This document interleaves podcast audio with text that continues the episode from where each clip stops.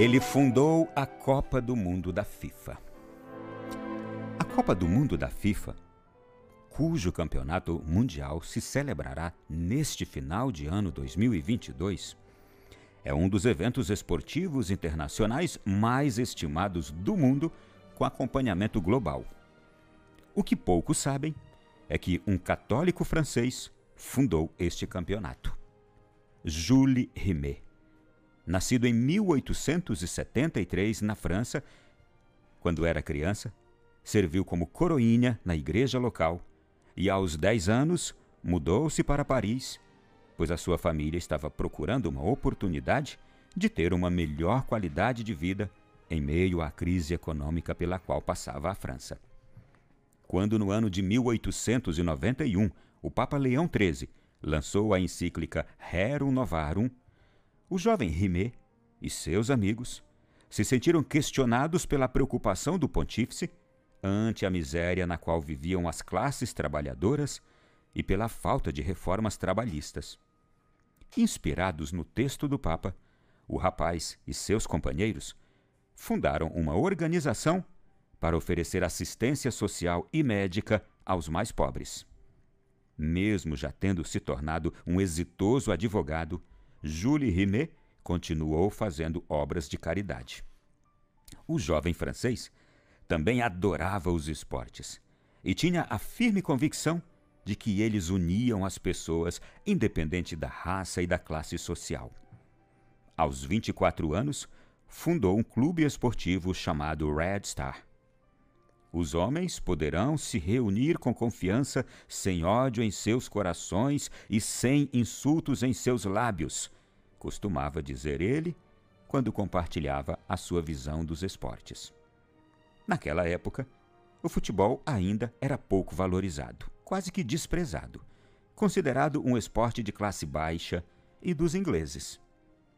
Em 1904, Jules Rimet, já um advogado de sucesso, ajudou a fundar a Federação Internacional de Futebol, ou FIFA. Quis organizar um campeonato internacional, mas o início da Primeira Guerra Mundial atrasou seus planos. Jules Rimet participou da frente de batalha durante quatro anos e foi premiado com a Cruz de Guerra, uma condecoração militar francesa concedida àqueles que se destacaram por seus atos de heroísmo. Após o fim da guerra, Rimet se tornou presidente da FIFA e permaneceu durante 33 anos no cargo, o período de mandato mais longo da história da federação. Seus ideais sobre o esporte o motivaram a criar em 1928 a Copa do Mundo de Futebol, que foi disputada dois anos depois pela primeira vez no Uruguai. Jules Rimet trouxe à América do Sul o troféu que recebeu o seu nome até 1970, quando o desenho da taça foi modificado pelo que é entregue atualmente. O advogado católico liderou a FIFA até 1954 e, em 1956, foi indicado ao Prêmio Nobel da Paz por ter fundado a Copa do Mundo, mesmo ano em que faleceu na França aos 83 anos.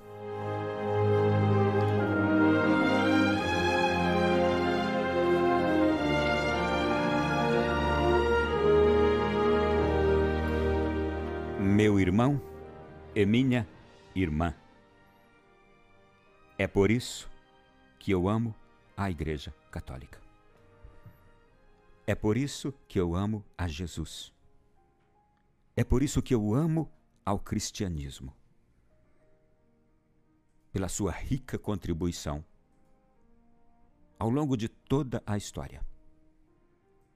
Porque a fé católica, o cristianismo, entra em nossos corações e nos muda por inteiro. E nos torna pessoas de altos ideais, os mais nobres, e nos faz enfrentar as nossas fraquezas, as nossas fragilidades, inclusive as nossas inclinações ao pecado. Inclinações ao pecado, todos nós temos. Assim como temos também as, inclina as inclinações e os convites à vida de santidade, de altos ideais, de nobres ideais. O Papa Pio X acertou em cheio quando, ouvindo o anseio do Espírito, instituiu que a primeira comunhão dada às crianças, já desde cedinho, na idade da razão dos seis para os sete anos, seria a melhor coisa a ser feita desde que elas já soubessem distinguir quem era Jesus. Os nossos pais hoje têm o santo dever de já instruir seus filhos desde cedo, para que eles, na idade da razão, dos seis para os sete anos, já consigam dizer quem é Jesus. Jesus é Deus, o Papai que está no céu, a quem devo agradar por toda a minha vida, porque Ele é sumamente bom a quem devo ouvi-lo e segui-lo, conforme seus mandamentos, conforme a palavra de Deus. Você já ouviu dizer se a Bíblia foi revisionada? Se a Bíblia já foi refeita em algum momento da história, desde a sua feitura primeira? Não. A palavra de Deus é imutável é verdade desde a sua inspiração e será verdade até a vinda de Jesus. Que está próxima, não sei quando, mas está próxima. A palavra de Deus nos diz isso. É iminente, é inevitável.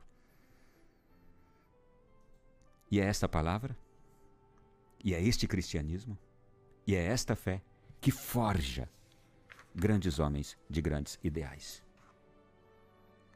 Se nós olharmos para a história, veremos que os homens que marcam e que marcaram a história e que são causa de admiração, de estudo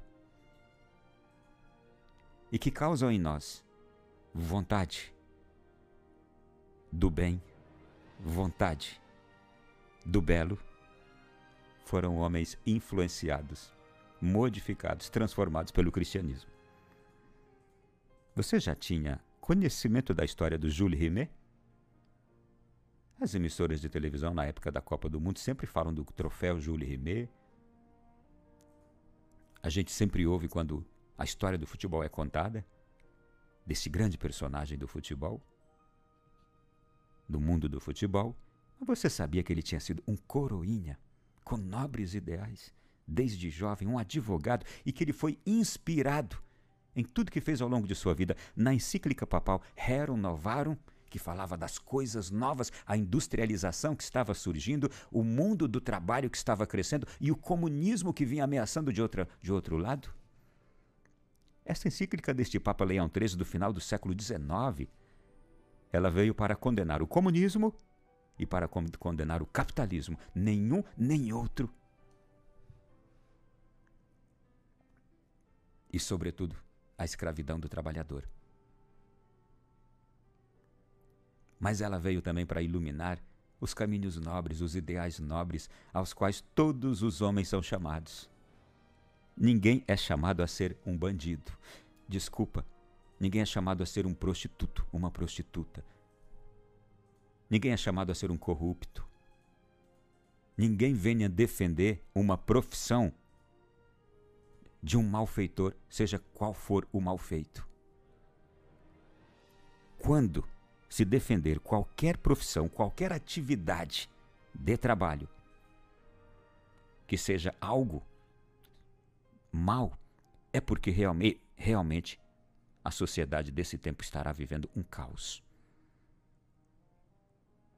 Se qualquer pessoa vier hoje defender qualquer prática irregular, seja no mundo do trabalho, seja na vida pessoal, seja na vida moral, seja na vida sexual, qualquer pessoa que venha defender isto, ou levantar qualquer bandeira disto, não é digna de ser seguida. Não é digna de ser acompanhada. Porque os ideais altos, os ideais nobres, são esses que constroem que construíram e que constroem a história da humanidade. E são esses que agradam a Deus, que é o nosso Senhor. Quando defendemos qualquer ideal que vá contra as colunas que edificam a sociedade, quando e se defendermos quaisquer dessas bandeiras, estaremos negando o próprio ato criador. Estaremos negando o nosso próprio Senhor. E nisto não há nenhuma dignidade. Mesmo que se tente dizer que isto é por amor. Atenção, porque há engano sendo semeado. Há confusão sendo semeada. E o engano e a confusão não provém de Deus. Olhando hoje para a história deste advogado, que desde pequeno tinha nobres ideais, por ser coroinha desde pequeno, e que depois perseguiu os ideais profissionais ao longo de sua vida, com reta intenção e com vontade de fazer o bem, é que a gente entende a vocação a, qual cada um de nós é chamado, seja onde for, esteja a gente onde estiver. Algo que me faz refletir sempre e me encantar com o Evangelho é que o Evangelho ele nos ensina a viver bem, seja onde for que a gente é chamado a viver, seja a vida que a gente for chamado a viver, no âmbito religioso, no âmbito profissional. O Evangelho nos chama a viver bem para que a gente possa morrer bem. E assim a gente ser recebido na casa de Deus quando formos chamados à sua presença. Viver bem para morrer bem também. É isto. Hoje, recordando este humanista e idealista Jules Rimet, que acreditava que o esporte podia unir o mundo, nós podemos dizer que homens assim podem ser encontrados em todas as épocas e devem ser. O Jules Rimet percebeu que para ser realmente alguém nobre, deveria defender os ideais nobres. Para ser alguém digno, deveria defender os ideais dignos. Ele acreditava que o esporte era para juntar pobres e ricos e dar também motivos de vida para tanta gente. E, por fim, ele foi indicado ao Prêmio Nobel da Paz no mesmo ano em que faleceu. O cristão é indicado ao Prêmio Nobel do Céu a partir da hora em que ele entende que deve dar o seu belo testemunho de vida e que isso pode ter um preço. Isso pode custar e que vale a pena pagar o preço, porque este Nobel do céu não pode ser perdido por nenhum motivo, nem mesmo para satisfazer hoje meu desejo pessoal, nem mesmo para satisfazer hoje a minha carne, nem mesmo para satisfazer hoje os meus ideais de prazer. O Nobel do céu vale todo o preço